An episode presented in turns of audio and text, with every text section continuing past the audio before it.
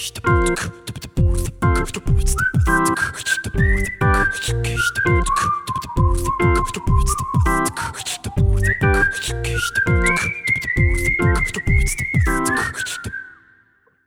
Freunde, das sind wir wieder, euer Airball-Podcast.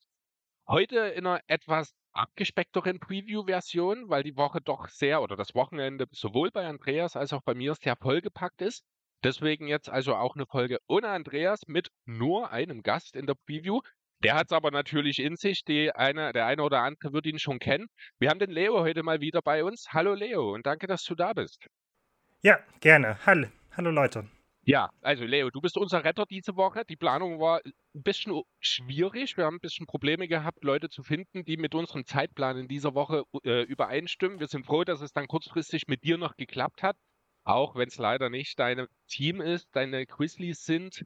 Äh, aber ich denke doch, dass du es auch zu den Cavs das eine oder andere sagen kannst, nehme ich an, oder?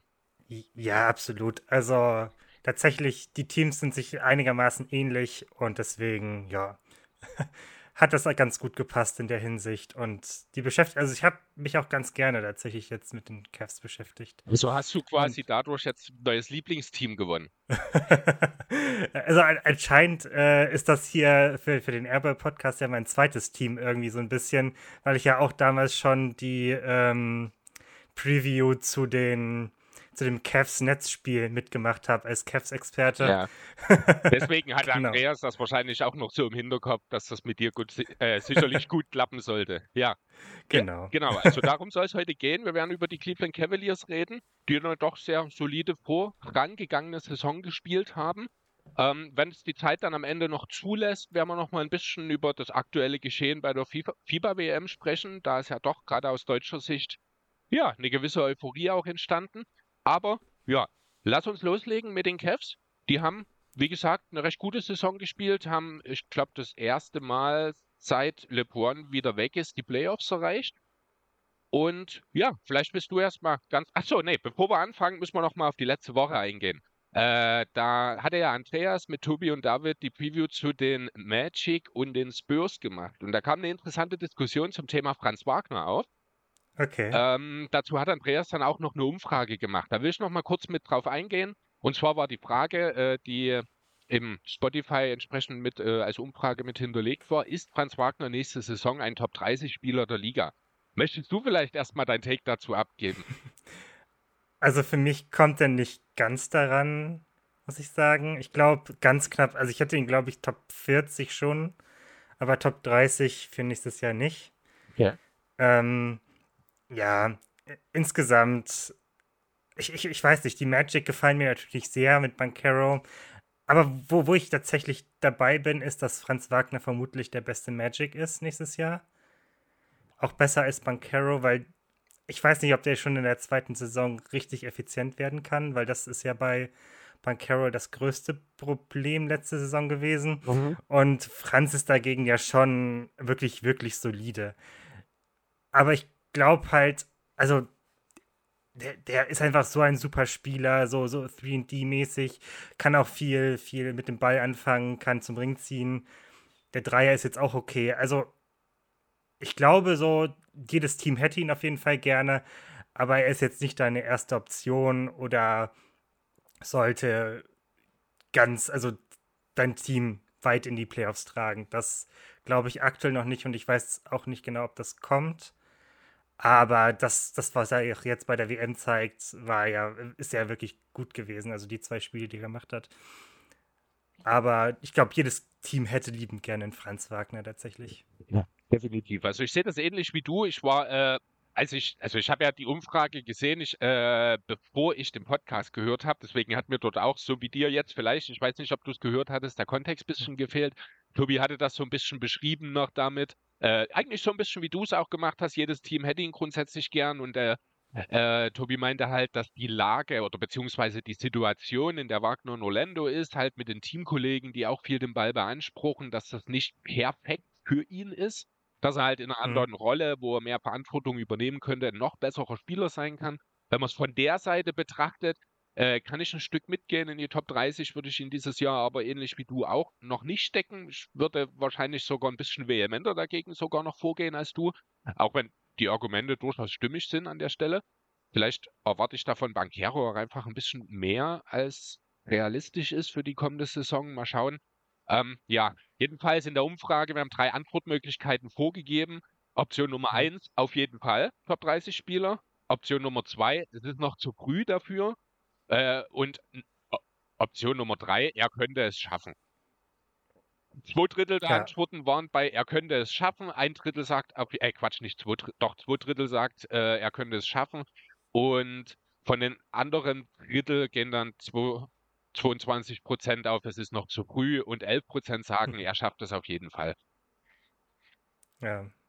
Genau, also spannend zu beobachten auf jeden Fall. Er hat es jetzt bei der WM gezeigt. Er ist auf Fieberniveau auf jeden Fall schon ein Unterschiedsspieler.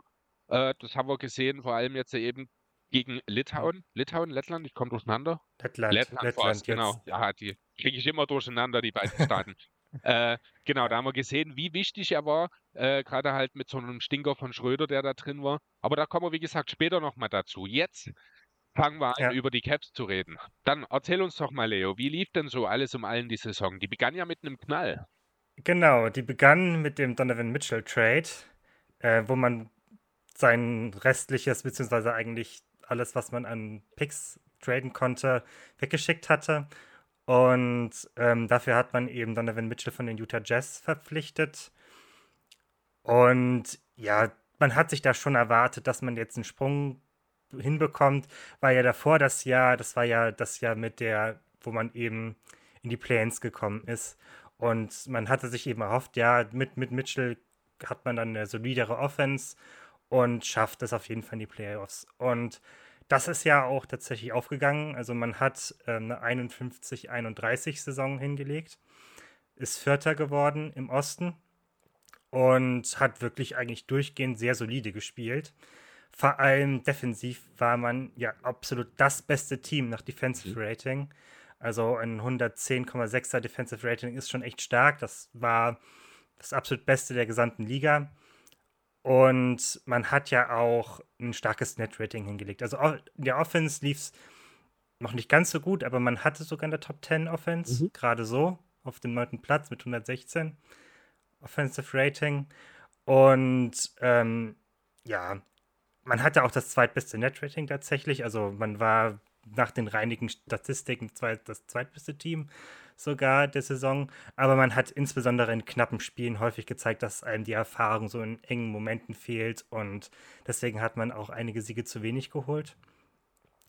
Und das hat sich ja dann auch in, in die also in die Playoffs übertragen. Da war man einfach, hat man gemerkt, die Erfahrung fehlt, man war noch nicht clever genug gegen die Knicks und ist dann ja auch in vielen knappen Spielen und Low-Scoring-Games, weil die Defense auf beiden Seiten schon echt gut war und die Defense stand auch in den Playoffs, aber die Offense ist einfach nicht zurechtgekommen. Und vor allem Mitchell war in den Playoffs nicht besonders gut und auch relativ ineffizient. Genau, das war so ein Kurzabriss der letzten Saison. Mitten in der Saison hat man noch einen langjährigen, ja, eine langjährige Legende verloren, weil man Kevin Love ja nach Miami getradet hatte. Der hätte vielleicht ein bisschen helfen können, weil man auch gemerkt hat in der Saison, ein bisschen das Shooting fehlt schon noch. Also man hat mit Garland und Mitchell zwei sehr starke Shooter, aber weder Allen auf den großen Positionen noch Mobley sind wirklich eben viele Dreier oder überhaupt Dreier. Und dann gab es ja die ganze Zeit die Frage nach dem fünften Mann praktisch in der Starting Five. Da hat man viel ausprobiert. Da hat man, also die meisten äh, Spiele gestartet hat tatsächlich Isaac Okoro. Aber das war jetzt auch nicht so, dass man gesagt hätte, der hat da vollkommen überzeugt. Und deswegen, ja, hat man dann Dean Wade beispielsweise mal versucht. Äh, Chili Osman hat auch ein paar Spiele gestartet. Lamar Stevens hat auch mehrere äh, Spiele gestartet. Also so, so ein bisschen, man hat dann probiert, wer könnte der fünfte Mann in der Starting Five sein. Aber man hat dann nicht so den richtigen gefunden. Ja, Genau, also eine sehr, sehr schöne Zusammenfassung an der Stelle. Ich möchte nochmal auf ein, zwei Punkte, die du angesprochen hast, würde ich nochmal eingehen wollen. Erstmal so im Allgemeinen, als ich mir die Caps des, der letzten Saison angeschaut habe, hat mich so ein Wort hat mich angeschrien dabei. Regular Season Team. Wie weit würdest ja. du da mitgehen? Es ist auf jeden Fall absolut für die Regular Season aufgestellt worden. Allerdings muss man wirklich sagen, mit mehr Erfahrung wäre das auch gut in den Playoffs. Also ich glaube, man musste jetzt echt äh, in der ersten Runde so ein bisschen Lehrgeld zahlen und ich kann mir vorstellen, dass es in der nächsten Playoff-Runde auch schon ein bisschen besser aussieht. Vor allem, wenn man vielleicht ein bisschen besseres Matchup bekommt oder in der Saison auch eine höhere Platzierung erreicht und dann gegen ein schwächeres Team in der ersten Runde spielen muss, zum Beispiel. Aber ja, vor allem in der letzten Saison kann man schon sagen, durch die fehlende Erfahrung war es ein reines Regular Season Team. Ja, das, man, man sieht es halt auch, du hast es angesprochen. Zum einen halt die Tatsache, dass so dieser fünfte Stotter noch fehlt. Da hat man jetzt in der Offseason was versucht, da werden wir gleich drüber reden noch. Äh, zum anderen halt auch natürlich dadurch bedingt die Tatsache, dass es doch, weiß gar nicht genau wie viel, ich glaube acht verschiedene Spieler gibt, die mehr als zehn Spiele in der Saison gestartet haben. Äh, ja. Merkt ja auch, also spricht dann natürlich auch für ein Stück weit, äh, für eine gewisse Tiefe, die ja auch gerade so ein bisschen auch das Thema für Regular Season Teams ist, die halt sehr tief sind, aber wenn man dann die Rotation strafft, dann meistens Probleme gibt. Das hilft natürlich auch nicht, wenn dein äh, ertradeter Superstar in seiner ersten Playoff-Serie für sein neues Team wirklich underperformt. Na, da ist, das muss jetzt auch nicht unbedingt nochmal vorkommen, das muss man auch dazu sagen. Die, äh, die Knicks haben natürlich Mitchell auch gut aus dem Spiel genommen. Aber der hat halt auch in Utah schon gezeigt, dass er eigentlich zu anderen Sachen fähig ist in den Playoffs. Deswegen darf man das auch nicht überbewerten an der Stelle. Ähm, nichtsdestotrotz gab es eigentlich so die ganze Zeit, oder nicht die ganze Zeit, aber im Laufe der Saison ja auch, ja, immer wieder so ein bisschen Gerüchte um Jared Allen.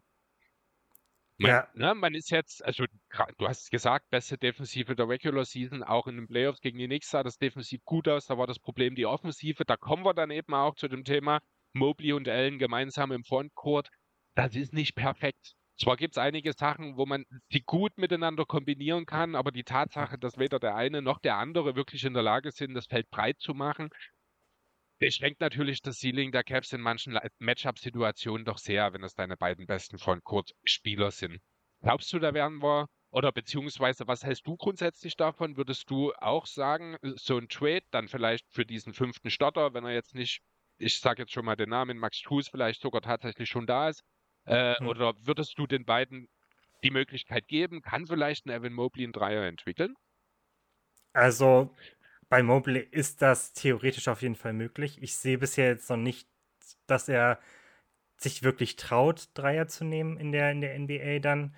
Also prinzipiell defensiv ist der Fit perfekt zwischen Allen und, und Mobley, weil Mobley super als Roamer und Help Defender aushelfen kann und Allen als reiner Rim Protector auch da perfekt zugeschnitten ist auf die Rolle. Und das merkt man ja auch, dass das einfach wirklich gut zueinander gepasst hat, die beiden Bigs hinten in der Defense. Und das ist wirklich ein eigentlich wirklich guter Fit nebeneinander. Aber offensiv muss man sagen, ja, man kann einfach das Feld dann nicht breit machen und vor allem, dass, dass man leicht dann zum Ring kommt, vor allem für Garland und Mitchell wird es dann richtig schwer, da leichte Abschlüsse am Ring zu bekommen. Ja, prinzipiell muss man, glaube ich, wenn man wirklich irgendwann mal einen Titel holen will, muss man da irgendwie was hinbekommen. Allerdings, es gibt natürlich ja, welche, welche Bigs wer würden da besser hinpassen? So, keine Ahnung. Häufig fällt natürlich dann einmal Miles Turner, weil er theoretisch zumindest noch ein bisschen Spacing Beat dann bieten kann und zumindest den Dreier ein bisschen drauf hat.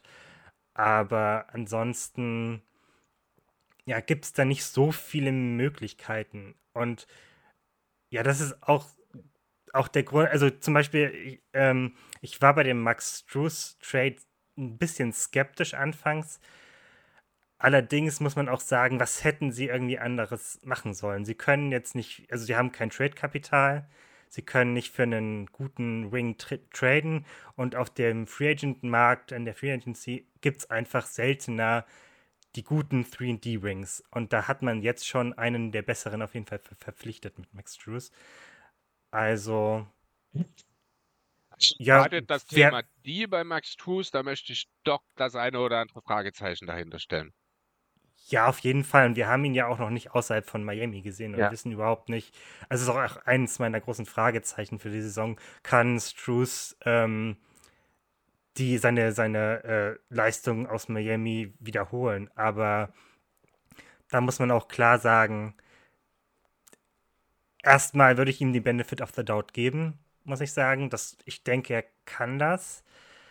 Allerdings es ist nicht der perfekte Fit, finde ich auch. Allerdings, mir kommt, also ich weiß nicht, was man hätte, wen man hätte da anders irgendwie realistisch verpflichten sollen. Auch in dieser Free Agency. Denn ein, zum Beispiel ein Dylan Brooks würde da vielleicht defensiv gut reinpassen, aber das wäre offensiv wahrscheinlich noch ein schlimmerer Clusterfuck. Also, ja. Das ist sogar noch teurer gewesen letzten Endes. Äh, ja. ja, was hältst du von dem Gehalt, was jetzt Max Cruz kriegt? Vier Jahre 63 Millionen? Also man, ich, am Anfang fand ich es zu teuer, mhm. deswegen habe ich es auch erst sehr kritisch betrachtet, vor allem als ich den Vincent-Vertrag dann gesehen habe, weil beide ja eine ähnliche Rolle haben und dann ist der Gehaltsunterschied doch schon relativ groß. Und Vincent sogar als den wichtigeren Spieler für die Heat, wenn ich ehrlich sein soll. Ja, also man in den, den Playoffs hat man es auf jeden Fall gemerkt. In der Regular Season würde ich sagen, ist Struce schon noch ein bisschen wichtiger gewesen. Mhm. Genau. Und deswegen, ja, außerdem ist, würde Vincent auch nicht in das Roster passen, weil er zu klein ist. Aber ähm, von daher, ich würde schon sagen, er ist ein bisschen überbezahlt, aber mit dem steigenden Cap wird sich das irgendwann wahrscheinlich auch relativ egalisieren. Ja. Und deswegen ich finde den jetzt nicht so wahnsinnig tragisch oder dass er einen auf Jahre hinaus, ja, das Roster-Building kaputt macht. ja, ich, ich, ich sehe ich seh das wirklich ein bisschen kritischer. Also ich, wenn ich diesen Vertrag sehe, dann kommen wir, fallen mir immer gleich zwei Namen unmittelbar ein. Das sind die von Joe Harris und von Duncan Robinson. Hm. Na, das sind auch absolute Experten in Sachen Shooting. Das sind beides Spieler, die daneben nicht allzu viel anzubieten haben. Da bringt Cruz schon ein bisschen mehr mit. Da gebe ich dir recht. Er kann auch mal den Ball mitbringen hier und da. Andreas und ich haben uns da ja vor einem Monat ungefähr, als dieses Signing durch war, auch schon mal ein bisschen intensiver darüber unterhalten. Ich sehe jetzt die Playmaking-Qualitäten von Max Cruz nicht auf dem Niveau wie Andreas zum Beispiel. Ich sehe defensiv ganz, ganz harte Fragezeichen bei ihm.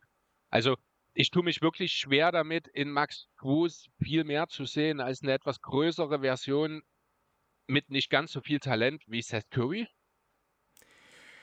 Puh, das weiß ich nicht. Also Seth Curry ist schon noch deutlich schlechter in der Defense. Der kann deutlich leichter abused werden, also angegriffen werden. Ja. Und deswegen, also ich im Shooting ist Steph Curry auch noch, äh, ist Steph Curry auch noch ein bisschen besser, meiner Meinung nach. Ja. Ähm, dafür ist Struce ein bisschen zu streaky manchmal, also zu inkonstant. Ja, also insgesamt, ich finde, Joe Harris passt ganz gut. Harris, also so, so als Vergleich. Bloß, dass Joe Harris dann eben verletzt war. Das darf natürlich nicht passieren. Und das schon bei, bei jemandem, der schon nicht so super athletisch ist. Und das hat ihn auf jeden Fall auch defensiv noch deutlich angreifbarer gemacht. Perfekt. Und das, Entschuldige, mir hm. fällt gerade noch ein Name ein, Davis Bertans. Der, der ist noch deutlich Aber, schlechter ist. Und, und noch, noch, viel, viel größer, muss man auch sagen. Ja, und noch teurer bezahlt. genau, also, also du weißt, worauf ich hinaus will. Ich habe so ein bisschen hm. Angst, dass wenn das nicht funktioniert in Cleveland, dass Max Cruz halt so eine, so eine, so eine hohe Vertragsleiche werden könnte unter Umständen, den man dann irgendwann vielleicht mal nur noch per Dump irgendwo los wird. Andererseits aber sind die Needs in Cleveland ganz klar da. Die greift er auch ja. äh, eindeutig an. Äh, auch die anderen Verpflichtungen, die die Caps gemacht haben, sind in diesem Zusammenhang wirklich stimmig, muss ich sagen. Also das Thema Shooting ist ja in Findest Cleveland. Du? Äh, schon, ja. Also mir gefällt, äh, also ich finde, der Levert-Deal, der ist vielleicht ein kleines bisschen zu hoch ausgefallen. Erstmal die Verlängerung, ja. das war die 232, finde ich ein bisschen teuer, aber kann man machen, wenn man auf seinen eigenen Kern vertraut. Ähm, ansonsten, mit Damian Jones kommt ein dritter Sender, der in der Regular Season Minuten sehen wird, ein paar. Das ist okay, aber wird in den Playoffs nicht weiter relevant sein. Wahrscheinlich. Das Problem ist, dass, hm? dass Jones schon der zweite Center ist. Ja, gut, also du kannst ja eigentlich, würde ich ja versuchen, die Minuten so aufzuteilen, dass du immer Allen oder Mobley auf dem Feld hast. genau, das, das ist auf jeden Fall wichtig. Das Problem ist, dir fehlen ein bisschen die großen Rings, weil du Chidi mhm. Osman zum Beispiel verloren hast. Ja. Dann äh, Danny Green ist weg. Also und Kevin Love hast du während der Saison getradet, die alle so ein bisschen äh, als große Wings spielen können. Und du hast dir nur Georges Niang geholt, ähm, der da spielen könnte, der sicherlich eine coole Verpflichtung ist, weil er ein besserer Shooter ist. als, als Osman. Also ich finde, Niang und Osman sind relativ zu vergleichen so. Das ist ein kleines Upgrade. Genau, genau ja. Niang, zum, also ich habe mir so ein bisschen die, die Karrierequoten bei beiden angeschaut. Niang ist der bessere Shooter, allerdings ein bisschen schlechter in der Defense als Osman. Also kann man, kann man ganz okay vergleichen beide. Und sicherlich ist damit auch ein gewisses Shooting, äh, Shooting-Problem angegangen worden mit Niang. Ähm, andererseits finde ich, andere Probleme wurden überhaupt nicht angegangen, weil zum Beispiel dir fehlt ein kompletter Playmaker von der Bank so. Du brauchst nicht nur, du musst nicht nur Mobley und Allen staggern, du musst auch Garland und Mitchell staggern, weil Ricky Rubio ist, fällt jetzt aus das war eigentlich dein Backup-Playmaker. Ja. Gibt es da irgendwas Neues bei Rubio? Also er hatte ja erstmal im ersten Step eigentlich nur die WM abgesagt. Ich habe jetzt seitdem nichts gehört, das macht ja auch also Sinn, weil er, er hat sich nimmt sich eine Auszeit aufgrund von mentaler Probleme. Wie lange das dauern hm. kann, keine Ahnung, das weiß man noch nicht so genau. Vielleicht kommt er auch rechtzeitig zurück, aber dann hat er auch schon über, also fast ein Jahr keinen Basketball mehr gespielt ja. und ist über 30. Also ob der so zurückkommen kann, wie man so denkt, ja, gerade weiß ich nicht. So die Spielertypen Rubio, so hm. Pass First Playmaker, die können ja auch ja. bis ins hohe Alter effektiv eine Offense anleiten. Äh, seine hm. Defensivstärken würde er, also die er in ganz frühen Jahren mal hatte, sage ich mal, die wird er hm. sicherlich jetzt an der Stelle auch nicht mehr bringen. Aber wie du schon sagst, also mentale Geschichte ist jetzt auch nicht unbedingt in zwei oder drei Monaten aus der Welt geräumt, müssen wir erst mal schauen. Wenn er nicht ja. wieder da ist, dann gebe ich dir absolut recht, dann ist da äh, in Sachen Backup-Playmaking äh, ein riesengroßes Loch. Ob man das den Caps dann in diesem Zusammenhang wirklich vorwerfen kann mit der Rubio-Situation, das ist halt das, wo ich mich schwer tue. Weil es doch ja, sehr gut, unerwartet man hat, Man hat ja Ty Jerome, hat man ja also geholt. Ja. Allerdings bin ich kein großer Fan von mhm. Ty Jerome, muss ich sagen. Also bei den Warriors hat er ganz gut da reingepasst, da musste aber auch nicht so viel Ballvortrag übernehmen oder war eher nur Off-Ball-Spieler, bewegt sich ganz okay, aber ich finde, das, das ist keiner, der den Ballvortrag übernehmen kann. Deswegen, ja, es muss auch immer einer von, von, von Mitchell, und, Garland. und Garland auf dem Feld sein, ja. eigentlich, damit da man ein bisschen Creation hat für sich selbst und Playmaking für andere. Ja. Also, ja. Außerdem hat man noch zwei freie Roster-Spots. Man hat mhm. aktuell nur 13 Spieler mit richtigen Verträgen. Also, man kann theoretisch noch zwei Leute verpflichten. Da bin ich gespannt. Also so viele gibt es ja nicht mehr auf dem Markt, wie man da holen könnte. Ja, ja. wird sicher nochmal ein Point Guard an der Stelle in irgendeiner Form äh, relevant hm. werden jetzt an der Stelle. Ich schaue ja. gerade mal, ob ich auf die schnelle aktuelle Free Agents finde. Ja.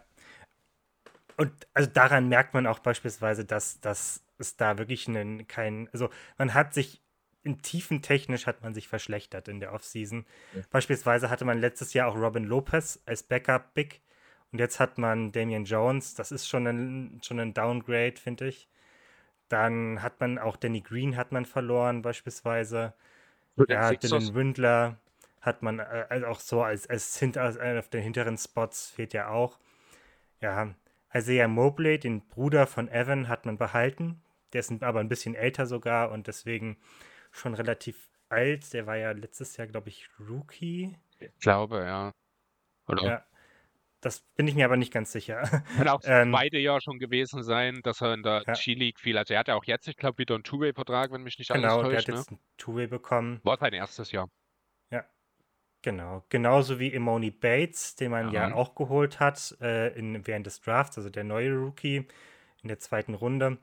Der in gewisser Weise Creation für sich mitbringt, allerdings auch noch sehr roh ist, also offensiv gar nicht so sehr, aber defensiv und was Playmaking und Creation angeht, der, er spielt einfach hauptsächlich nur für sich und kann auch gute Würfe treffen, kann mal richtig heiß laufen, aber der hat eben auch aktuell nur einen Two-Way-Vertrag und muss einfach zeigen, dass er in, auf NBA-Niveau wirklich spielen kann. Er war ja wirklich ein hochgerankter Highschool-Prospect, mhm. Muss man sagen wurde da sehr gehypt, aber das ist dann schon sehr runtergefallen.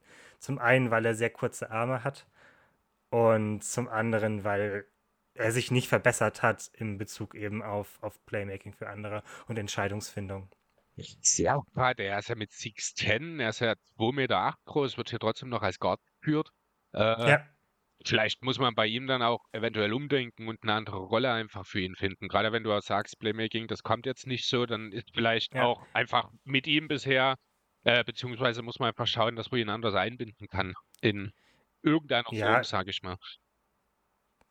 Also es stimmt schon, du hast vor allem bei Bates eben das Problem, dass er so kurze Arme hat, deswegen wird er auch als Guard geführt, weil er defensiv einfach keine Wings verteidigen kann. Das, das geht einfach nicht. Wenn, wenn er und äh, Darius Garland nebeneinander stehen und die Arme ausstrecken, dann sind sie gleich groß. So ungefähr. ja. ja. Okay. Also, das ist eben das große Problem so ein bisschen gewesen. Genau. Ja, insgesamt finde ich, man hat so ein paar Probleme behoben. Also mehr Erfahrung mit Struce hat man auf jeden Fall einen guten, also jemand, der auch schon viel Erfahrung in den Playoffs gesammelt hat mhm. und da egal, ob er von der Bank kommt oder in der Starting Five steht, da gute Minuten liefern kann. Shooting ist auf jeden Fall auch besser geworden, wo ich mir aufgeschrieben habe, das ist, das war letztes Jahr eine Schwäche. Ja. Man hat zwar trotzdem immer noch zwei Non-Shooter auf dem Feld, wenn Allen und Mobley spielen, aber ansonsten sollte es halbwegs ein bisschen besser werden, weil vorher mit Okoro, da lief, der liefert auch einfach kein, kein Spacing Dean Wade hat das schon eher getan, deswegen hat er dann ja auch irgendwann in der Saison übernommen. Könnte er auch immer auf jeden Fall noch machen, aber mal gucken, ob, wie das so läuft, genau. Ja, ja wie, äh, wie siehst du das Thema Caris LeVert in den ganzen Zusammenhang? Er ist ja jetzt nicht unbedingt hm. als Effizienzmonster verschrien, hat jetzt aber doch ganz ordentliche Quoten eigentlich mehr oder weniger letztes Jahr zumindest aus dem Dreierbereich aufgelegt. Ähm, ja. Ist er so ein typischer prädestinierter Sixth Man, der dir dann diesen Punch geben kann. Also du siehst ihn jetzt auch nicht übers Tus stotten wahrscheinlich. Also du siehst schon Tus als den klar fünften Mann jetzt für die Caps genau. erstmal, ne? Genau, also man hat ihn nicht umsonst, äh, bezahlt man ihn nicht so teuer. Ich ja. glaube, der wird vor allem am Anfang starten und man wird sich anschauen, wie gut das nebeneinander funktioniert. Und mit Levert hat man ja auf jeden Fall jemanden, der äh, Creation für sich hauptsächlich natürlich von der Bank liefert und für Punkte sorgen kann. Der kann ja auch mal sehr heiß laufen. Mhm. Und ähm, genau, ich sehe ihn hauptsächlich als Sixth Man und vielleicht hat er auch eine kleine Chance, wenn er wirklich krass scored auf den Award am Ende. Aber ja, genau, aber sehe ich jetzt noch nicht so sehr, weil die Effizienz eben auch noch nicht so ganz passt. Das muss man echt sagen. Ja, das stimmt. Ja. Gut, ähm, eine Sache, die mir äh, in den Zahlen bei den Caps halt auch aufgefallen ist, war die Tatsache, dass man unheimlich langsam spielt. Also es ist das langsamste Team der Liga. Ja, ähm, genau. Ist natürlich jetzt nicht die ganz große Überraschung, wenn du halt äh, als Point Guard jemanden hast wie Garland, der ja doch eher äh, in dem Setplay lebt. Wenn du mit zwei großen Spielern, mit Mobley und Allen spielst, dann ist es klar, dass das nicht unbedingt ein Team ist, das äh, viel rennt. Auch dort, glaube ich, wird ein Max Fuß viel wert sein unter Umständen, der da auch mal nicht zögert und den Transition-Dreier reinknallt wenn er einigermaßen mhm. Luft hat. Äh, auch dort kann ich mir vorstellen, äh, ist das auch einfach ein Punkt, der für die Cavs wichtig wird, gerade in der Regular Season auch einfach aus Entlastungsgründen, sage ich mal, dort einfach häufiger einfachere Punkte zu generieren, sage ich mal. Gerade mit so einer guten Defense muss das ja eigentlich viel häufiger passieren. Ja, vor allem, man äh, forciert ja sehr, sehr viele Turnover tatsächlich. Man war das viertbeste Team ähm, beim Forcieren von Turnovern und das wurde einfach sehr selten in Transition-Sachen, äh, Transition-Möglichkeiten umgewandelt. Es fehlen immer noch, muss man sagen, die Leute, die da wirklich das Tempo anziehen. Also ich glaube jetzt nicht, dass man irgendwie überdurchschnittlich in der Pace wird. Man wird weiter relativ langsam spielen. Vielleicht kann man mit Struce ein bisschen mal so ein bisschen schneller spielen. Allerdings denke ich auch, man wird weiter ein sehr langsames Team bleiben und viel im Halbfeld machen müssen. Und da ist man ja auch gut mit Garland, muss man ja sagen. Also man ist nicht super, aber Garland ist ja wirklich ein starker Aufbauspieler und mit Mitchell und Garland hat man da wirklich zwei, die wirklich das Halb, die Halbfeld-Offense gut laufen können. Das ist aber dann auch meistens halt auch wirklich sehr äh, ja, allein machen, sage ich mal, viel initiieren. Ja. Insgesamt, das sieht man dann auch wieder, äh, die, die Dreier der Cavs sind, ich glaube, vom Anteil her am wenigsten assistiert. Also das sieht man einfach, das sind Spieler mhm. wie ein LeVert natürlich auch oder eben ein Mitchell und ein Garland, die dann viel ihre eigenen Würfe kreieren. Äh, auf der anderen Seite ist es dann aber auch wieder so, dass im Zweierbereich einen sehr hohen Anteil an Assisted ja. haben, das einerseits zeigt, dass halt ein Jared Allen nicht in der Lage ist, für sich selber was zu machen unterm Korb. Das hm. auch, dass ein Evan Mobley zumindest noch nicht dort ist. Ähm, ja. Dass die eben auch wirklich darauf angewiesen sind, dass Garland und Mitchell äh, wirklich dort die Creation generieren. Da kommen wir wieder zu dem Punkt, der Ubio-Ausfall jetzt wird dort wirklich wehtun. Äh, muss man halt auch einfach hoffen. Ich meine, letztes Jahr hat gut geklappt. Ich glaube, die, die sieben wichtigsten Spieler der Cavs haben letztes Jahr alle mindestens 68 Spiele gemacht. Also verletzungstechnisch ist man gut durchgekommen letzte Saison, alles in allem, muss man sagen. Das wird auch dieses Jahr wieder enorm wichtig sein, gerade auf den Guard-Positionen, dass es nicht einen von den beiden ja, potenziellen Austauschs, nenne ich es jetzt an der Stelle mal, äh, länger erwischt, denn das kann für die Caps dann wirklich wehtun. Ja, genau. Also, wie gesagt, ich habe ja schon gesagt, die, die Tiefe fehlt wirklich aktuell so ein bisschen, vor allem auf Guard und deswegen, ja, Verletzungen können da schon sehr verheerend sein. Vor allem, wenn sich Garland oder Mittel verletzen, dann, dann wird es wirklich ein bisschen eng. Da war man letztes Jahr noch ein bisschen ausgeglichener. Ja, genau. Und das, deswegen, ich bin ein bisschen skeptischer geworden, für, vor allem für die Regular Season. Ähm, selbst mit dem, mit der Struce-Verbesserung. Ja, genau. Also ich sehe den Floor nicht mehr ganz so hoch wie letztes Jahr, finde ich. Hey, der, okay. Das finde ich interessant. Also, das Ceiling bleibt sicherlich oder ist sicherlich weiterhin sehr, sehr hoch. Mhm. Sie können auch gut und gerne, wir kommen ja nach zu dem Best und Worst Case, kommen wir ja ein bisschen dann dazu hin, dass die gut und gerne auch Erster werden können im Osten, wenn, wenn die anderen nicht so ganz drauf auf der Höhe sind, können die wirklich auch als Nutznießer so von anderen Schwächen profitieren. Allerdings, ja, das, ich finde, der Floor ist ein bisschen niedriger geworden, nicht viel oder so, weil die Defense weiterhin wirklich, wirklich stark sein sollte, wenn, wenn Mobley und Allen weiter auf einem hohen Niveau spielen und selbst ohne den anderen sind ja beide wirklich weiterhin gute, gute Defender. Und ähm, genau, für die Defense mache ich mir wirklich nicht so Sorgen, aber offensiv könnte es, könnte, ist der Floor nicht ganz so hoch wie letztes Jahr, finde ich. Ah, das, das sehe ich tatsächlich anders, muss ich sagen. Also rein dadurch, und da ist es tatsächlich Max Truss, der hier für mich den Unterschied macht. Ich meine, du hast denselben Kern. Im Grunde genommen hast hm. du J.D. Osman durch Max Truss ersetzt, mehr oder weniger. Das ist ein bisschen übertrieben. Du hast, letztlich hast du hat den, den fünften Starter-Spot gefüllt. Also du hast Steve, also so ein bisschen die Tiefe auf Wing verbessert. Allerdings fehlt der eben auf den großen Positionen. Ich finde eher so Georges Niang ist als Ersatz für Osman gekommen, würde ich sagen, nicht Struce. Struce ist so als Ergänzung, reine Ergänzung gekommen, aber dafür musste man eben so ein bisschen an Tiefe abgeben, weil beispielsweise auch Danny Green jetzt eben weggegangen ist, hat ja jetzt auch einen neuen Vertrag. Und genau, so ein Deswegen, wenn die Tiefe ein bisschen in der Saison fehlt, dann können eben Verletzungen schneller mal was ausmachen als deswegen.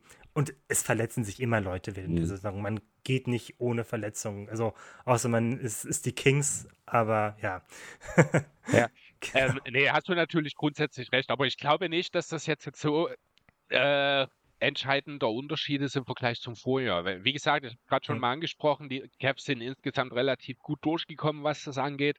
Ähm, ja, wenn sie wieder so durchkommen, dann bin ich mir ziemlich sicher, dass äh, am Ende, wenn es gut läuft, auch mehr als die 51 Siege drin sind. Wir können ja jetzt mal so ein bisschen, wenn wir dabei sind, einfach mal äh, in die Richtung Best Worst Realistic Case gehen. Dann haue ich einfach mal mein Best ja. Case hier raus.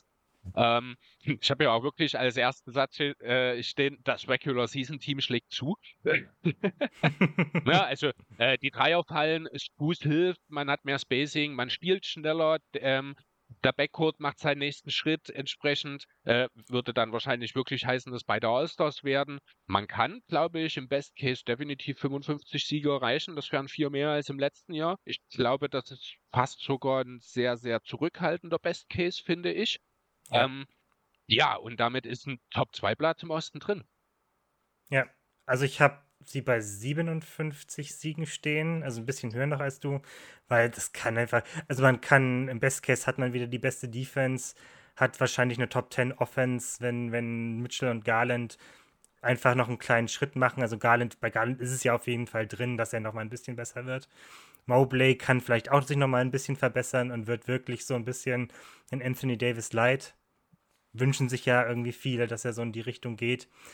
Und deswegen Glaubst, ja. glaubst du, dass er das offensiv in sich hat? Also, was ich so in, den, in College gesehen habe, ja. Ich finde schon, er hat einen sehr guten Touch. Ähm, er kann gut, er, hat, er bewegt sich unheimlich clever, wenn, wenn er unterm Korb ist, finde ich. Ähm, ihm fehlt noch so ein bisschen die Physis, die ein AD hat. Mhm.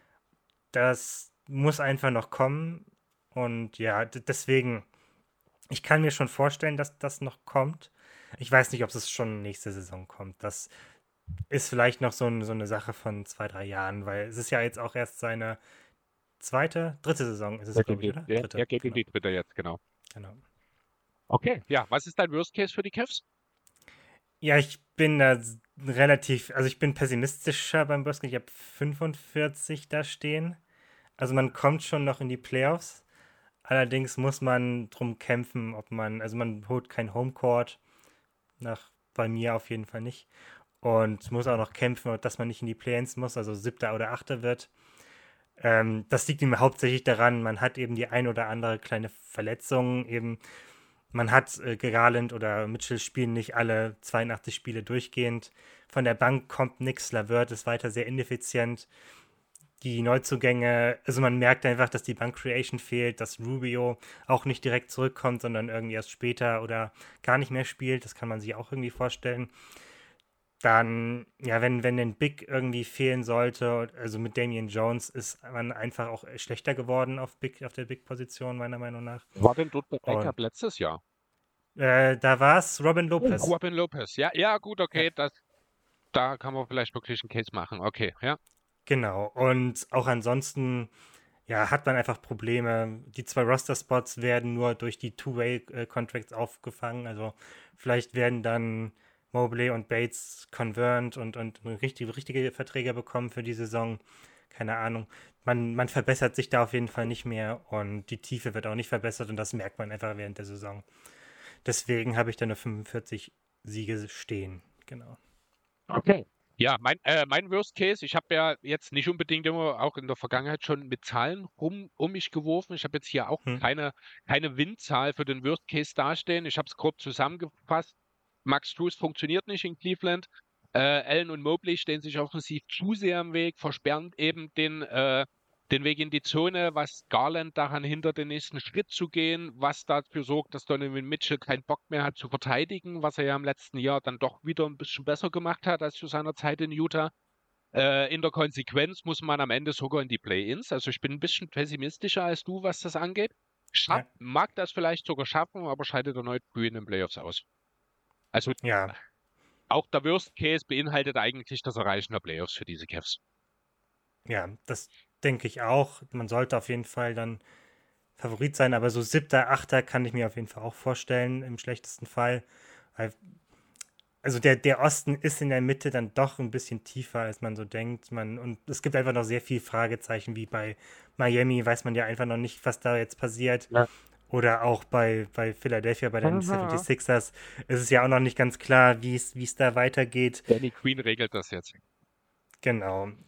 Und, und wenn sich da eben nichts tut, kann man wirklich Erster werden. Also beispielsweise, wenn die Bucks auch nicht so richtig funktionieren und die Celtics Porzingis auch nicht so richtig einführen können, dann kann man Erster werden, meiner Meinung nach. Ja. Weil es gibt im Osten viele Fragezeichen, finde ich bei den, vor allem bei den Top-Teams und auch bei, bei anderen Teams so. Ja. Und ja, die Cavs sind schon ein Team mit ein bisschen weniger Fragezeichen, würde ich sagen, im Vergleich so mit anderen Teams im Osten. Aber ja, insgesamt würde ich schon sagen, man, man, ja, der, der, der Floor ist ein bisschen niedriger geworden als auf jeden Fall als letztes Jahr. Was macht das für einen realistischen Case bei dir? Ich habe jetzt genau dasselbe Ergebnis wie letztes Jahr hm. dastehen. Mhm. 51 Siege. ja. ich, keine Ahnung, ich, ich, ich finde, das war einfach der, das ist einfach der perfekte realistische Case für sie, dass sie knapp über 50 holen. Das wäre bei mir dritter Platz im, im Osten hinter den Celtics und den Bucks, weil die haben einfach noch ein höheres, höheres Ceiling und können da theoretisch wirklich krass abräumen. Und deswegen, ja, 51 Siege, 31 Niederlagen. Äh, bin ich sehr nah bei mir, äh, bin ich sehr nah bei dir dran, die 51 Siege aus dem Vorjahr. Ich habe 50 bis 53 hingeschrieben, weil ich mir wie hm. gesagt, auch nicht so ganz sicher war, aber man spielt auf etwa demselben Niveau, was das angeht, wie im Vorjahr. Das kann durchaus für eine bessere Positionierung am Ende reichen, weil halt die Spitze wahrscheinlich unter Umständen doch ein bisschen auseinanderfällt im Osten. Beziehungsweise ja. vielleicht werden ja auch einfach die Sixers durch die Heater setzt. Man weiß, also es kann ja wirklich noch unheimlich viel, also in den Top 3 meine ich damit, äh, kann ja noch unheimlich viel passieren. Ja, aber die Cavs, da gebe ich dir recht, die sind so ein bisschen die Konstante, die so ein bisschen, ja, under the radar wieder eine erfolgreiche Saison wahrscheinlich spielen wird. Ich habe jetzt einfach mal unter den Free Agents nochmal geschaut und ich habe den ultimativen Backup Point Guard für die Cavs gefunden. Okay. John Wall. Der liefert die war auch überhaupt kein Spacing.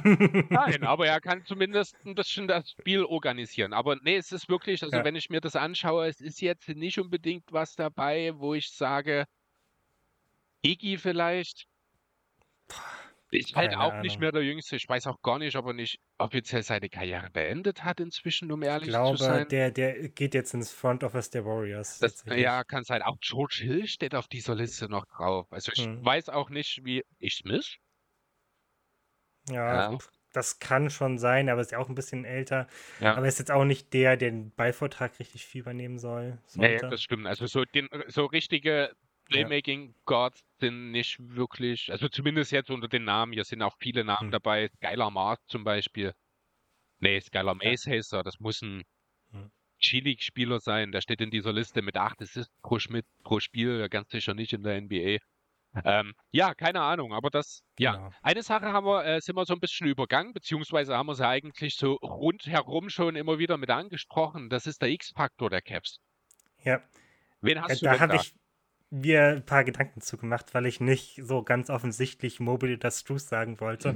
okay. weil die wahrscheinlich die offensichtlichsten Faktoren da sind, sondern ich habe Okoro genommen. Ja. Also ich bin immer noch nicht dabei, dass ich Okoro komplett abgeschrieben habe. Es ist ja auch, also er ist ja nur ein Jahr länger in der Liga als, als Mobley. Und wenn der seinen Dreier und seine Offense mal ein bisschen zusammenkriegen würde, könnte der einfach so cool sein. Er muss ja gar nicht viel On-Ball machen oder so, sondern einfach seine, seine Jump-Shots ein bisschen besser treffen und daneben funktionieren. Deswegen wäre mein X-Faktor, das könnte wirklich, wenn der nochmal einen Schritt tut, dann jetzt in seiner vierten Saison dann, glaube ich, genau, mhm. dann ja, eher mein X-Faktor, dass, dass sie ihr Ceiling erreichen können. Ja. Interessant, ja. Äh, kurzes Zahlenspiel zu Isaac Okoro in den letzten beiden hm. Saisons bei jeweils 2,3 genommenen Dreiern, 35 und 36,3 Prozent Trefferquote. Ja. Die Zahlen sagen eigentlich schon ein bisschen was anderes aus. Äh, also natürlich sehr geringes Volumen und wenn man ihn mal hat spielen sehen, ja, dann weiß man natürlich halt nicht. Genau, ne? Also wenn man einmal den Eye-Test von Okoro gesehen hat, dann weiß man, woran es auch liegt. Das ist so ein bisschen ein ähnliches Thema wie bei Matthias Taibul. Äh, ja. Das ist einfach, ja, das, der, das fehlende Selbstvertrauen und Selbstbewusstsein an der Stelle in den eigenen Wurf, würde ich behaupten wollen, genau. Ja. Das ist etwas, wo man durchaus in der Lage sein kann, kann zu arbeiten, aber ja, wer weiß, vielleicht dauert es wie bei Ben Simmons zwei Jahre. Und ob es ja. funktioniert, wissen wir ja bisher noch nicht. ja, ähm, genau. ja, ich bin bei der, äh, mit meinem X-Faktor eigentlich sehr nah dran bei dir. Äh, mhm. Ich habe es genannt den fünften Starter, wer auch immer es ja. sein wird. Ob es dann nun eben Struz, was natürlich logisch klingt, weil man bezahlt halt keine 60 Millionen für jemanden, den man dann von der Bank bringen will. Äh, ob es Okowo, ob es Leveur ist. Äh, ich glaube, du hast vorhin mal erzählt, J.D. Osman hat ja auch ein paar Spiele gemacht letztes Jahr. Dean der Wade, ist jetzt weg. Dean Wade ist, Dean Wade der auch nächste, noch. der da reinrutschen kann, genau. Ja, genau. Also es gibt viele Möglichkeiten. Jeder bringt ein anderes Skillset mit irgendwo. Du hast den Shooter, du hast den Verteidiger, du hast den theoretisch dritten Ballhändler, den du bringen kannst, mhm. oder halt die physische Option dann so ein bisschen in Wade.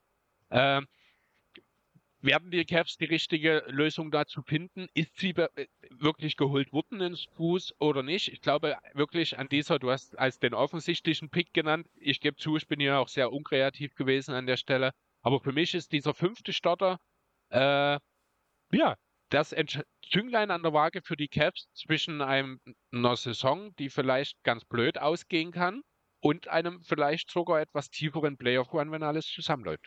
Ohne dass man dabei gleich ja. die Finals erreichen muss, natürlich, ne? Genau. Jo, dann haben wir noch einen Hot Take. Ja, ich habe drei aufgeschrieben. Okay. Ähm, der erste wird dir wahrscheinlich zu unhot sein. Ist auch zu Okoro. Ich habe geschrieben, Isaac Okoro startet mehr Spieler als Max Drews. Das ist wahrscheinlich zu un. das ist nicht hot genug, ja. Genau, dann habe ich noch eins, äh, weil ich vorhin erwähnt habe, Imoni Bates. Mhm. Schafft, äh, es ist jemand, der, der gerne mal heiß läuft. Ich habe geschrieben, Imoni Bates liegt ein 35 plus Punkte Spiel auf in der Saison. Ah, das reicht mir auch nicht. 40? Ja, das, also ich habe Also nachdem Also- ich Cam Tolmans im, im letzten Jahr übelst gefeiert habe, musst du mir mindestens 50 geben, damit mir das hot Okay. genug ist. Okay. Das, das ist dann mein Ausweichplan. ähm, als letzten Hottake habe ich nach der Saison ist Garland äh, der klar bessere Spieler als Donovan Mitchell und wird auch so von der NBA-Bubble angesehen. Das gefällt mir. Und also nur so im Vergleich, der Garland war dieses Jahr im, im, im, in jeden Tag NBA-Ranking 30. Nee, 19, ne, doch 30. und bei, ähm, bei der Community von jeden Tag NBA 29. Mhm. Und dann wenn Mitchell 15. bei beiden. Also, Hat einen Sprung auf jeden Fall vor sich. Also das wäre mir hot genug. Das ist der von den Okay, dreien, den ich am gut. hottesten finde tatsächlich. dann Äh, nehme ich den. weil das ist auch der, den ich am unwahrscheinlichsten finde. Muss ich ganz ehrlich sagen. äh, meiner ist so eine äh, Zusammenstellung aus verschiedenen Achievements, die die Caps im Laufe der Saison vielleicht erreichen können. Und zwar, mein Hm. Hot Take ist, die Caps stellen mindestens zwei All-Stars und haben drei Spieler in den Top 3 individueller Awards am Ende der Saison. Nämlich Mobley als Depoy, Mitchell als MVP und LeVert als Sixth Man. Cool. Ja, auch ein cooler Hot Take, ja.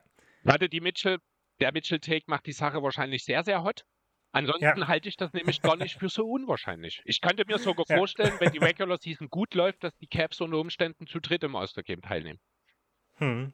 Das, ich kann mir sogar vier vorstellen mit Mitchell, Garland. Allen war ja auch schon mal All-Star Ja, und Mobley wäre, wär, wäre dann das erste Mal. Also Theoretisch haben sie vier Kandidaten für das All-Star-Game. Ob sie wirklich viel erreichen, glaube ich nicht, aber genau. Ja, gut. Dann haben Ja. wir die Caps eigentlich soweit durch. Hast du noch irgendwas zu den Caps, wo wir jetzt noch nicht drauf eingegangen sind, beziehungsweise was du noch loswerden möchtest? Äh, ich glaube, wir sind fast alles durchgegangen. Also, genau. Ja, Ja, Genau, ich habe bei mir jetzt zu den Caps auch nichts mehr weiter. Dann lass uns doch noch ein bisschen über die Weltmeisterschaft reden. Wir haben jetzt noch ein bisschen Zeit, vielleicht noch mal ganz kurz äh, die Zeitschiene, die wir hier antreten. Also es ist Freitagmittag, hm. früher Nachmittag, man kann drüber diskutieren. Ist halb zwei jetzt hier gerade. Ähm, genau, das heißt, das erste Halbfinale ist gerade gelaufen. Serbien gegen Kanada. Du hast es gesehen, du wirst uns gleich ein Ja. bisschen was über das Spiel erzählen. Das andere Halbfinale zwischen der deutschen Nationalmannschaft und dem Team USA, das startet im Grunde genommen nach unserer Aufnahme.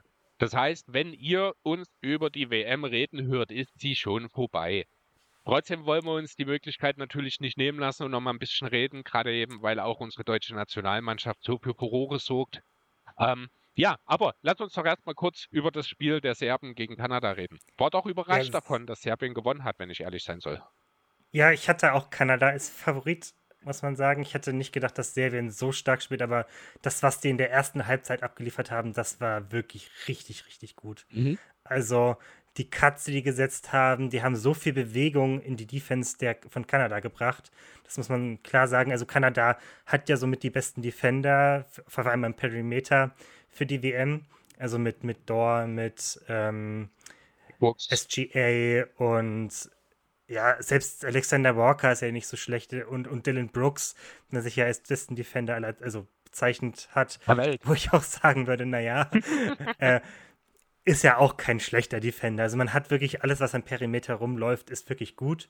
Aber das, was Serbien geschafft hat, ist, dass sie so viel Bewegung in, in die Defense gebracht haben, dass immer wieder ein Cut frei war, ein Weg zum Korb frei war, irgendwo jemand offen stand und einen Dreier schießen konnte. Das, das war wirklich ganz, ganz stark, was Serbien vor allem in der ersten Halbzeit da gezeigt hat. Also so ein bisschen auch die Art und Weise, wie er das Team USA gegen Litauen auch verloren hat, sozusagen. Genau. Ja, genau, also. viel, viel Bewegung in die Verteidigung bringen und immer wieder Leute frei bekommen. Ist natürlich auch unglaublich anstrengend. Das hat man, glaube ich, auch Mhm. am Ende gesehen, dass es ein bisschen die Puste ausging. Ähm, ja, deswegen hat man es die zweite Halbzeit auch knapp verloren, aber genau. Das, was die in der ersten gezeigt haben, war einfach wirklich bärenstark. Und deswegen, ja, wirklich überraschend und wirklich stark gemacht von Kanada. Serbien. Serbien, so, sorry, ja. genau. Ja, ähm, genau. Also Serbien ist also unser erster Finalist bei dieser WM. Schon mal ein ja. Team, das ich persönlich jetzt nicht ganz oben mit auf. Also es war eins dieser Teams, ich hatte es ja vor, das, äh, vor dem Turnier gesagt, für mich ist USA und Kanada dieses Tier mhm. One. Und dann gibt es ja nahezu ein halbes Dutzend Teams im Grunde genommen, die sich so um die Medaillen mitstreiten können. Da war Deutschland drin, mhm. Australien. Äh, dort habe ich äh, Serbien so ein bisschen mit reingesteckt, aber nicht unbedingt ganz vorn. Von ja, daher. Ich, ich, hatte, ich muss sagen, ich hatte Serbien vor der WM in so meinem individuellen Power Ranking auf 12. Okay. Ich war also deutlich pessimistischer, weil eben, ja, mit Jokic hat man es damals ja auch nicht geschafft und ist gegen Italien rausgeflogen. Das war ja auch jetzt bei der WM die einzige Niederlage bisher für, für Serbien. Also es scheint so ein Angstgegner für Serbien zu sein, dass sie einfach nicht gegen Italien spielen können. Ja, aber ja, ich dachte echt, es, es, fehlt so ein bisschen. Dann, dann, also es fehlen so ein paar NBA-Stars und auch einige gestandene ähm, NBA-Profis. Mhm. Und ja, die einzigen beiden, die dabei waren, sind, sind Jovic und Bogdanovic. Also aber Fieber, dachte ich nicht, dass die Fieber so gut Bogdanovic sind. darfst du niemals abschreiben. Also das ist auch Bogdan Bogdanovic im Trikot der Serben. Äh, hat ja auch, als Jokic dabei war, mehr oder weniger die MVP-Rolle mhm. des Teams übernommen. Deswegen habe ich persönlich auch den Verlust, Verlust in Anführungszeichen von Jokic für das serbische Team jetzt nicht so hart gesehen. Also natürlich ist es hart, wenn der beste Spieler des besten Teams in der besten Liga fehlt. Ne? Müssen wir mhm. natürlich nicht darüber diskutieren. Trotzdem glaube ich, dass das für die Serben so ein bisschen äh, in nicht ganz so krasser Form ein ähnliches Thema wie mit Sabonis und den Letten. Litauen. Jetzt komme ich wieder durcheinander. Quatsch. Litauen mit Sabonis. Genau, wo er halt, mit Bertans. Ja, genau, wo halt äh, Sabonis eben abgesagt hat und das Team ja. einfach so viel besser funktioniert. Dann das haben wir ja auch letztes Jahr, ich glaube, gesehen, wo er und Valanciunas zusammengespielt haben äh, im Nationalmannschaftstrikot und das eben nicht funktioniert hat, weil du im Grunde genommen nie beide zusammen aufs Feld stellen kannst. Na, dann war Valanciunas eben wieder alleine und was passiert? Man schlägt die USA. Hm, ja. Ja, ansonsten, was gab es so für dich für Überraschungen jetzt bei dem Turnier? Also positiv wie negativ? Äh, Lettland, Litauen haben wir jetzt schon erwähnt, kann man sicherlich beide ein bisschen in die Kategorie der positiven Überraschungen mitstecken, genauso wie die Serben genau. jetzt im Finale natürlich. Ähm, also, wenn wir negativ anfangen wollen, muss man natürlich klar sagen, Frankreich, ja. das war wirklich ganz schlecht, was die gezeigt haben. Also, gut, es war auch nur eine sehr knappe Niederlage gegen Lettland, aber das war wirklich uninspiriert und da hat man auch schon gemerkt, dass so ein bisschen das Alter da reinspielt. Da bin ich gespannt, wie es nächstes Jahr bei Olympia läuft, weil mhm. die haben ja nur große Bigs, wenn dann beispielsweise, ich glaube, wenn man ja mal wird bestimmt mitspielen. Olympia lassen sie sich selten entgehen, die Stars. So. Ja. Und Embiid will ja jetzt auch anscheinend für Frankreich spielen. Der, der, hat jetzt theoretisch drei Optionen, oder? Er kann ja für das Team USA spielen, er hat ja den amerikanischen Pass, er hat ja. den französischen. Boah, haben wir auch schon mal drüber geredet. Welchen Sinn hatte es denn ausgerechnet, sich den französischen Pass zu holen in einer Nation, wo du mit Gobert und Wemby ja ohnehin schon zwei Big Men der Gegenwart und Zukunft ja. hast an der Stelle? Äh, hat er eine Beziehung zu Frankreich in irgendeiner Form? Ich glaube, irgendwie eine Großmutter oder so. Also genau weiß ich es auch nicht. Auf okay. jeden Fall. Umsonst bekommt man ja nicht den Pass, wenn irgendeiner da. Muss, muss ja irgendwo. Theoretisch, ja irgendwie, wenn, genau. wenn, er aus Kamerun kommt, wenn wir ein bisschen graben, findet man vielleicht auch noch eine deutsche Verbindung. Also. ja. weil der heißt den zweiten Vornamen Hans, soweit kann es nicht herkommen. Äh, einfach nur ja. mal in den Raum geworfen. Nee, also Embiid sehe ich tatsächlich, wenn er spielt, hm. wahrscheinlich eher fürs Team USA. Weil dort würde er auch einfach viel mehr Input liefern, denn wenn das Team USA eine Schwachstelle im Team hat, dann ist es die Center-Position. Mhm. Das sehen wir jetzt auch in diesem Turnier wieder recht deutlich, dass Jaron Jackson Jr. Äh, da doch seine, dies, ja, seine NBA-Probleme einfach auf das Fieberniveau mitbringt. Gegen die massiven Center-Typen hat er ein bisschen Schwierigkeiten. Sein Foul-Trouble Langsam verlierst, ja. langsam verlierst den Glauben daran, dass er den jemals los wird. Ich habe hardcore gegen ihn als Depoy argumentiert, weil ich nicht hm. finde, dass er mit diesem Fallproblem der beste Verteidiger der Liga sein soll. Er hat diesen Award trotzdem bekommen und er macht denselben Scheiß jetzt auch auf Fieberniveau. ja, der, also das ist immer noch so. Also es hängt immer so ein bisschen vom Spiel ab und ob man den wirklich krass attackiert, weil dann muss man einfach also damit rechnen, dass man nicht krass viel, also nicht, nicht sehr stark punktet, wenn man ihn attackiert, aber er spielt dann eben auch nur so 15 Minuten so. Das kann dann auch passieren. Ja. Was das ja jetzt äh, bei dem einen, wo er ausgefault ist, auch passiert ist. Ich glaube, einmal ist bisher auch nur ausge ausgefault. In der Gruppenphase gar nicht und erst in der Hauptrunde dann einmal. Aber er hat sich dann halt trotzdem in je, nahezu jedem Spiel trotzdem seiner eigenen Minuten beraubt. Und es ist halt auf den großen Positionen. Hm Walker Kessler scheint überhaupt kein Vertrauen von Steve Kerr zu haben. Ja, der ist, also meiner Meinung nach ist Walker Kessler auch gerade aktuell ein bisschen overrated. Ja, das weil, mag sein. Weil er hat zwar einen coolen Touch im Ring, bringt aber keinen Dreier mit und ist ein guter, cooler, cooler Rim, Rim Protector, weil mehr liefert. Er ist relativ auf, auf so eine Rolle zugeschnittenes Profil, was er hat. Deswegen habe ich ja damals auch gesagt, dass Walker Kessler mein größter Draftbust war auf 22, wo ich jetzt ein bisschen in die Röhre schauen muss. Ein bisschen, ja. Ja, also, also für, aber, die, für dieses Team USA äh, hm. ist halt, also auf den großen Positionen, man spielt dann tatsächlich viel mit Bankero auf der 5. Das ist jetzt defensiv auch nicht unbedingt eine Erfüllung, wenn ich ehrlich sein soll. Also dieses Team hat absolut, und da habe ich durchaus Hoffnungen, dass es dann in einer Stunde, wenn das Spiel läuft, hm. dass wir wirklich Möglichkeiten haben, gerade mit unserem starken Frontcourt, äh, dass da was gehen kann. Ja, wir, wir müssen einfach auch die wieder viel in Bewegung bringen. Das, denke ich, ist auf jeden Fall wichtig. Nicht, dass, also was am Ende von Lettland bei dem Lettland, oh, deutschen Lettland-Spiel ja. war, dass alles über Dennis Schröder. Jetzt sind fünf Angriffe immer Dennis Schröder über die Mittellinie und hat dann ein bisschen umhergedribbelt und also gut, man hat dann ein bisschen Zeit von der Uhr genommen, aber man war einfach nicht wirklich kreativ in der Offense dann und hat dann, also drei, drei der letzten fünf Plays waren immer, Franz Wagner kommt hoch und, und stellt den Pick. Manchmal bekommt er den Ball, manchmal gibt er ihn wieder direkt zurück an Dennis. Und das, ich glaube, das ist nur einmal passiert, dass er den Ball gekriegt hat und er hat dann hm. tatsächlich hm. direkt wieder zurückgegeben.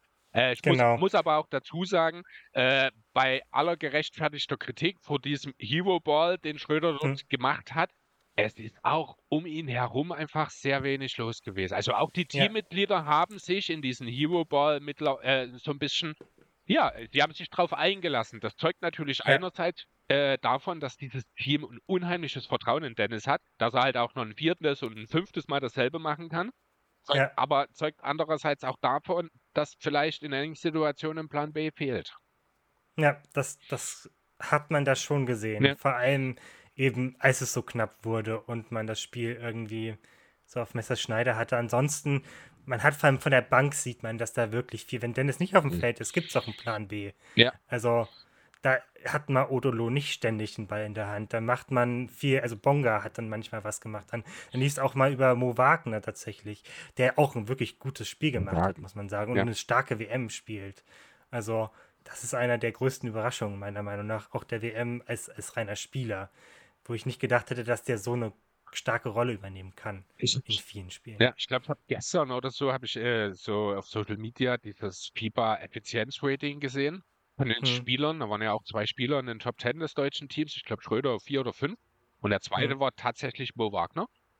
Ähm, der das wirklich, der seine Rolle halt äh, ja super ausfüllt einfach. Also mal völlig unabhängig davon, dass er von der Bank gerade ein exzellenter Scorer ist, der, ich ja. glaube, rein in den, was die Punkte pro Minuten angeht, im ganzen Turnier ganz, ganz weit vorne mit dabei ist wahrscheinlich. Einfach gefühlt, ich habe es jetzt nicht irgendwie gegengecheckt, aber das ist ja noch nicht mal der, der, der hauptsächliche Wert, den Moritz Wagner in diesem Team hat.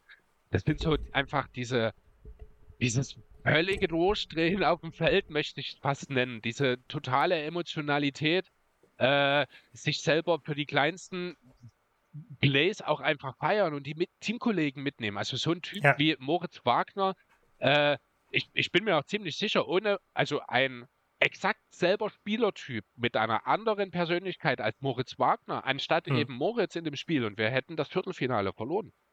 Ja, das denke ich auch. Also diese, dieser Hustle auch im letzten ja.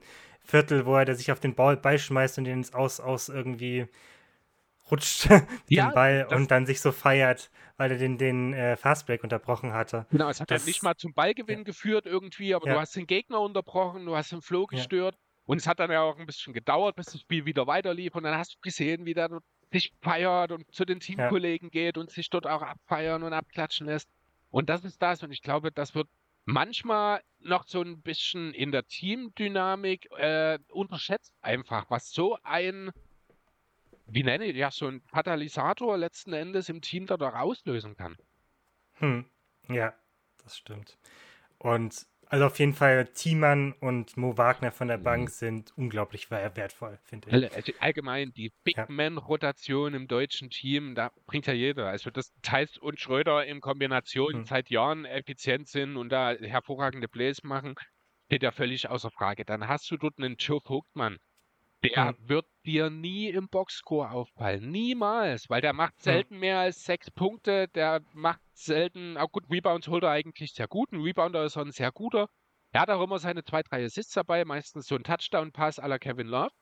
Ähm, hm. Und das ist so ein wahnsinnig intelligenter Spieler. Also ich würde sogar behaupten wollen, dass Joe Vogtmann in diesem Turnier von allen Spielern in die Top 5 gehört, was das Basketball-EQ angeht da kann ich schlecht mitsprechen, muss ich sagen. So, Basketball IQ ist natürlich, sind bei Amerika jetzt nicht die ganz hm. großen dabei, wo man sagt, die haben so, so wie LeBron oder Steph, wo man sagen würde, das sind ja so unglaublich intelligente Basketballspieler. Aber die fehlen halt und Edwards ist jetzt nicht dafür bekannt, gute Entscheidungen auf dem Feld zu treffen, der ja der beste Scorer zumindest ist bei Amerika, also bei, der US, bei den USA. Ja, also ich weiß nicht. Ich habe jetzt nicht auch nicht alle Spieler im Kopf tatsächlich, nee. die bei der WM gespielt haben. Nee, also was mir einfach, äh, was, worauf ich letzten Endes einfach hinaus will, ist, dass er, er macht einfach keine Fehler, er steht immer, wo er stehen muss. Er ist ja nun defensiv wirklich auch so athletisch und alles. Jetzt nicht unbedingt in der Elite anzusiedeln, aber er steht sein Mann, er kann auch mal den Switch stellen, er ist beim Rebound, er weiß, wo der Ball landet, bevor der Ball landet, ja. er kann Blaze schon stören äh, bevor der Gegner sie aufgezogen hat, weil er eben die Sachen antizipiert, viel schneller als es teilweise andere können. Äh, natürlich fehlen einige der absoluten Superstars, aber jetzt so bei diesem Turnier befällt es mir wirklich schwer. Den Luka Doncic muss man natürlich an der Stelle nennen, das ist klar, auch ein Shea würde dort drüber fallen, aber zumindest unter den großen Spielern hm. glaube ich, ja, ist da kein. Gibt es wenig, die so kluge Entscheidungen treffen. Das, das kann schon sein, ja. Ja. Und ja, gegen Lettland war er relativ schlecht, fand ich ihn tatsächlich. Hätte ich ihn am Ende auch rausgenommen und Thiemann aufgestellt. Äh, das habe ich ja, sogar äh, genau. genau. dasselbe. Ich glaube sogar irgendwann drei, vier Minuten vor Schluss hat ja irgendwann ja. mal jemand zu Gordon Herbert äh, in Bezug auf hm. Dennis Schröder gerufen, jetzt nimm ihn raus. Äh, ja. Das war so kurz davor, hatte ich den Gedanken, jetzt würde ich gerne Low und Thiemann für Schröder und Vogtmann sehen. Hm. Ja? ja, also das, man hat ja auch an den Plus-Minus-Werten gesehen, dass die, die Starting Five richtig schlecht war, alle negativ. Ja. Und die Bank alle unglaublich positiv. das, das fand ich schon krass.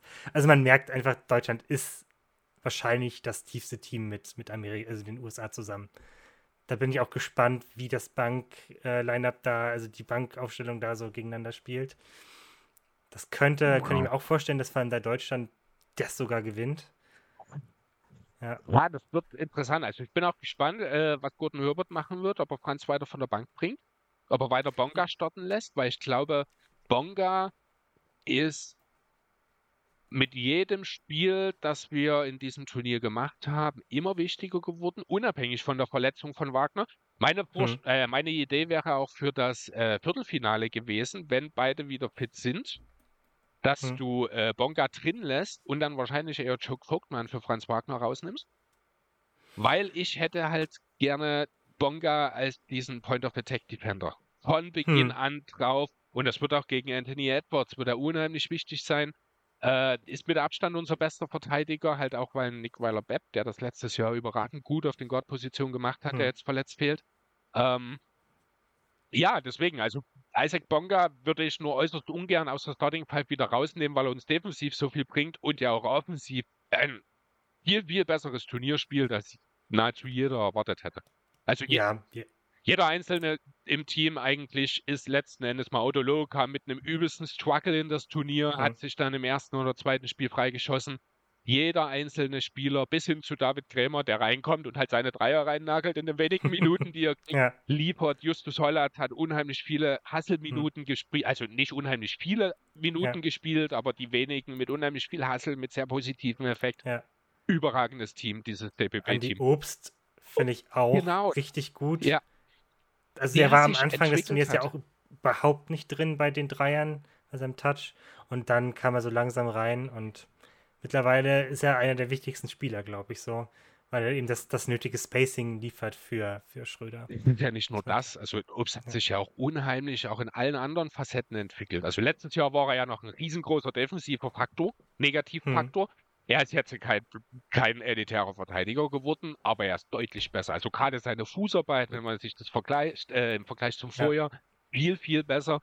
Dazu hat er sich auch in Sachen Drives weiterentwickelt. Also ich habe schon ein paar Mal in diesem Turnier bei den Spielen da gesessen und mir gedacht, was? Das kann doch jetzt nicht Andy Obst gewesen sein. Dann geht er aus dem Nichts, der bekommt den Ball, kriegt seinen Dreier nicht los, zögert einen kurzen ja. Moment, zieht den Drive und äh, dann wahlweise, je nachdem, welche Szene du dir anguckst, wirft er entweder den perfekten LA-Oop oder hm. trifft einen extrem schweren Layup über den großen Gegenspieler drüber. Also was der in den letzten ein, zwei Jahren auch einfach noch an Facetten seinem Spiel hinzugefügt hat, das hätte ich auch niemals erwartet. Ja, wirklich, wirklich stark, muss man sagen. Das hat mich auch sehr überzeugt. War auch meiner Meinung nach der beste aus der Starting Five gegen, gegen Lettland. Also Obst. Ja. Genau, ja. Ansonsten, ja, die USA hat einfach gegen Litauen gezeigt, sie ist schlagbar. Also mal gucken, wie es jetzt gegen Deutschland läuft. Es sind sicherlich die, also Deutschland ist sicherlich das Team, was den besten Eindruck bisher bei der WM abgeliefert hat. Mhm. Weil man hat ja auch keine Niederlage. Alle anderen Halbfinalisten haben, haben ja schon eine. Serbien gegen Italien, Kanada gegen Brasilien, wo ja gar nichts gefallen ist. Und USA gegen Litauen, ja. wo man einfach die erste Halbzeit verpennt hat. Also ich weiß nicht, keine Ahnung. Es wird sicherlich vielleicht ein vorgezogenes Finale, könnte ich mir vorstellen. Das ist ja auch, ne? Das ist auch, ja. äh, was wir jetzt in dem Zusammenhang noch gar nicht erwähnt haben, das muss man natürlich auch so deutlich nochmal hervorheben. Wir sind auch bei Olympia dabei. Wir gehören zu ja. den zwei besten europäischen Teams bei dieser WM. Oh, das ist, als mir das so richtig klar geworden ist, und das hat tatsächlich ja. einen kleinen Moment gedauert, weil ich das auch lange gar nicht auf dem Schirm hatte, äh, mhm. äh, habe ich auch nochmal gedacht, oh, Mensch, jetzt kriegst du ein kleines bisschen Gänsehaut Olympia dabei. Hab dann im Zusammenhang übrigens mal gelesen, die Vorrunde wird gar nicht in Paris gespielt, hm. sondern in Lille, ich glaube, im Fußballstadion, wenn mich nicht alles täuscht. Finde ich auch sehr hm. interessant. Äh, ja, geil, wir sind dabei. Äh, müssen nicht durch so ein beschwerliches Qualifikationsturnier, wo nur der Gewinner des Turniers weiterkommt, was auch extrem hochwertig besetzt sein wird. Das findet ja, ich glaube, kurz vor den Olympischen Spielen dann statt. Ja, total geil. Also danke an der Stelle auch nochmal an, äh, wer was Kanada? Kanada hat Slowenien genau, geschlagen. Genau, Slowenien geschlagen hatten im Viertelfinale. ja. Ja, genau. Gut. Ja, ich bin, fand das, finde das auch krass, dass, dass man olympisch. Ich finde vor allem auch, was, was auch unglaublich cool ist mit dem Südsudan. Ich hab's die einfach hier, olympisch ja, spielen. Ich hab's hier stehen, Südsudan als afrikanisches Olympiateam. Äh, wollte ich auch ja. noch ansprechen, fand ich auch bemerkenswert. Anderes ja. Thema, wenn wir vom Südsudan sprechen, hast du die Sache mit, äh, mit dieser Niere mitgekriegt? Ähm, es gab hier so ein Rebound-Duell, ich weiß gar nicht mehr, das war Südsudan gegen, ich glaube, ein baltisches Land war das auch. Oder osteuropäisches, nee, ich weiß nicht da genau. Da habe ich Jedenfalls nichts mitgekriegt. Rebound-Kampf und der Spieler vom Südsudan hat einfach im Rebound-Kampf hat seinem Gegenspieler den Ellbogen in, die, äh, in den, den Oberkörper gestoßen. Okay. Der ist sofort zusammengebrochen, der äh, musste ins Krankenhaus und. Und hat die Niere verloren. Genau. Genau, also ja, stimmt, der ist ein serbischer Spieler. Serbien ja. war es, genau, das wusste ich nicht mehr, wer es war, genau.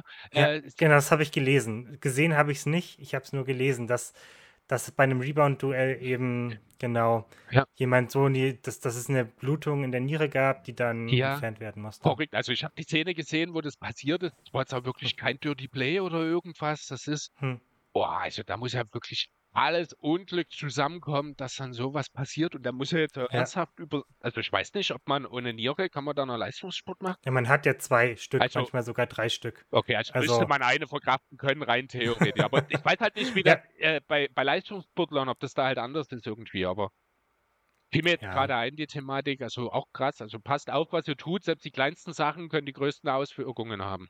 Ja, ja.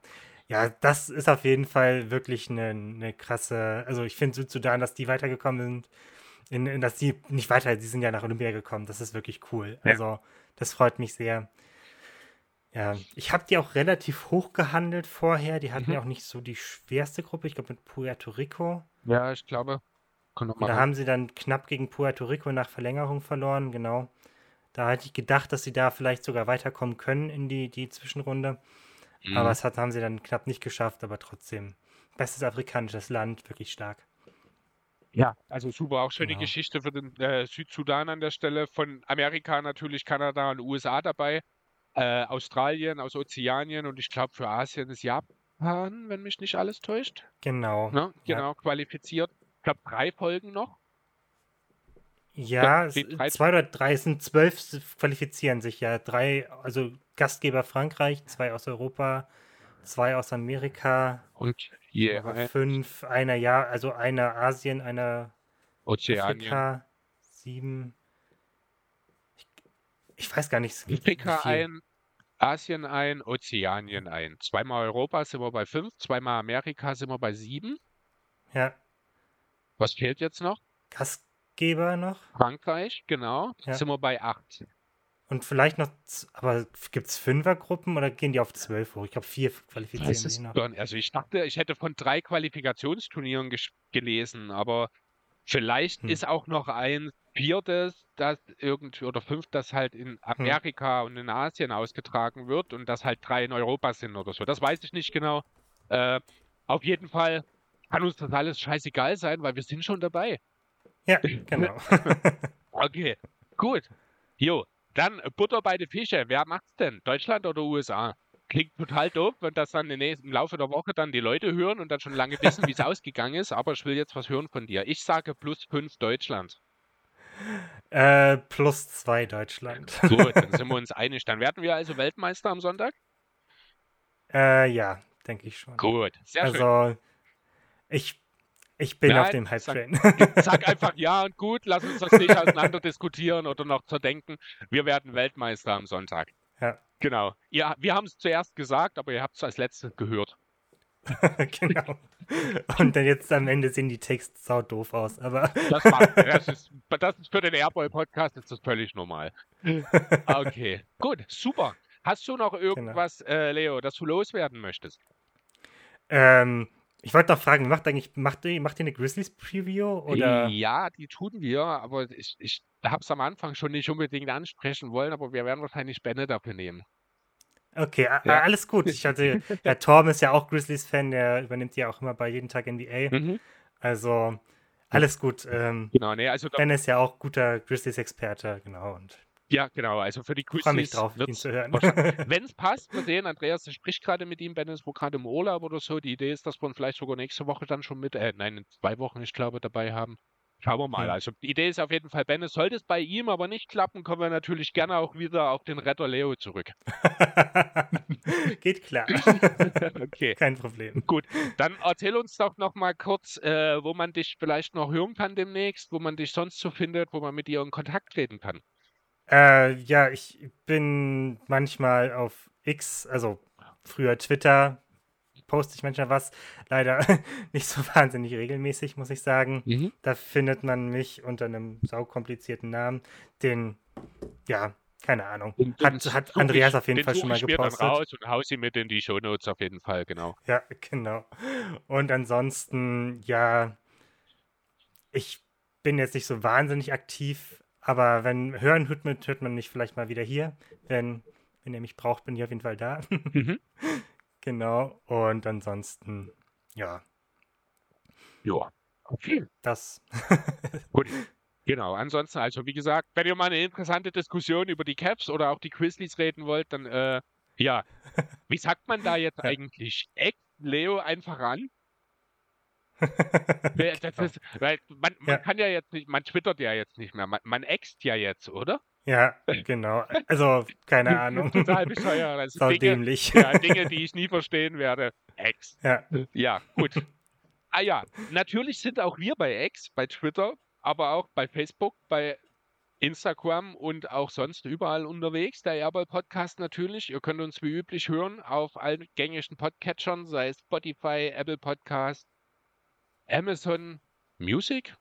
Ich glaube Amazon Music, Deezer und wie sie alle heißen. Bewertet uns gerne, lasst gerne ein paar Sterne da, lasst gerne auch, wenn ihr das bei Apple macht, äh, eine Bewertung in Worten da. Andreas schaut da regelmäßig mal rein. Ich habe keinen Apple-Zugang, deswegen kann ich nicht reinschauen. Ich habe überhaupt nichts von Apple zu tun und ich würde das auch gerne dabei belassen. Äh, deswegen schaut da Andreas ab und zu mal rein. Wenn was Neues reinkommt, würde er das dann entsprechend auch mit vorlesen. Das war, glaube, soweit alles. Wenn mich nicht alles täuscht, dann möchte ich nochmal sagen, danke, Leo, mein Retter, dass du so kurzfristig einge eingeführt wurdest, eingestiegen bist. Äh, dass wir hier eine tolle Folge über die Caps machen konnten. Nicht unbedingt mein Lieblingsteam, hat trotzdem sehr, sehr viel Spaß gemacht mit dir. Fand ähm, ich auch. Ja. Von daher würde ich sagen, danke dir, Leo, und danke an alle Zuhörer. Ihr hört uns nächste Woche wieder. Macht's gut. Ciao. Bye, bye. Ciao.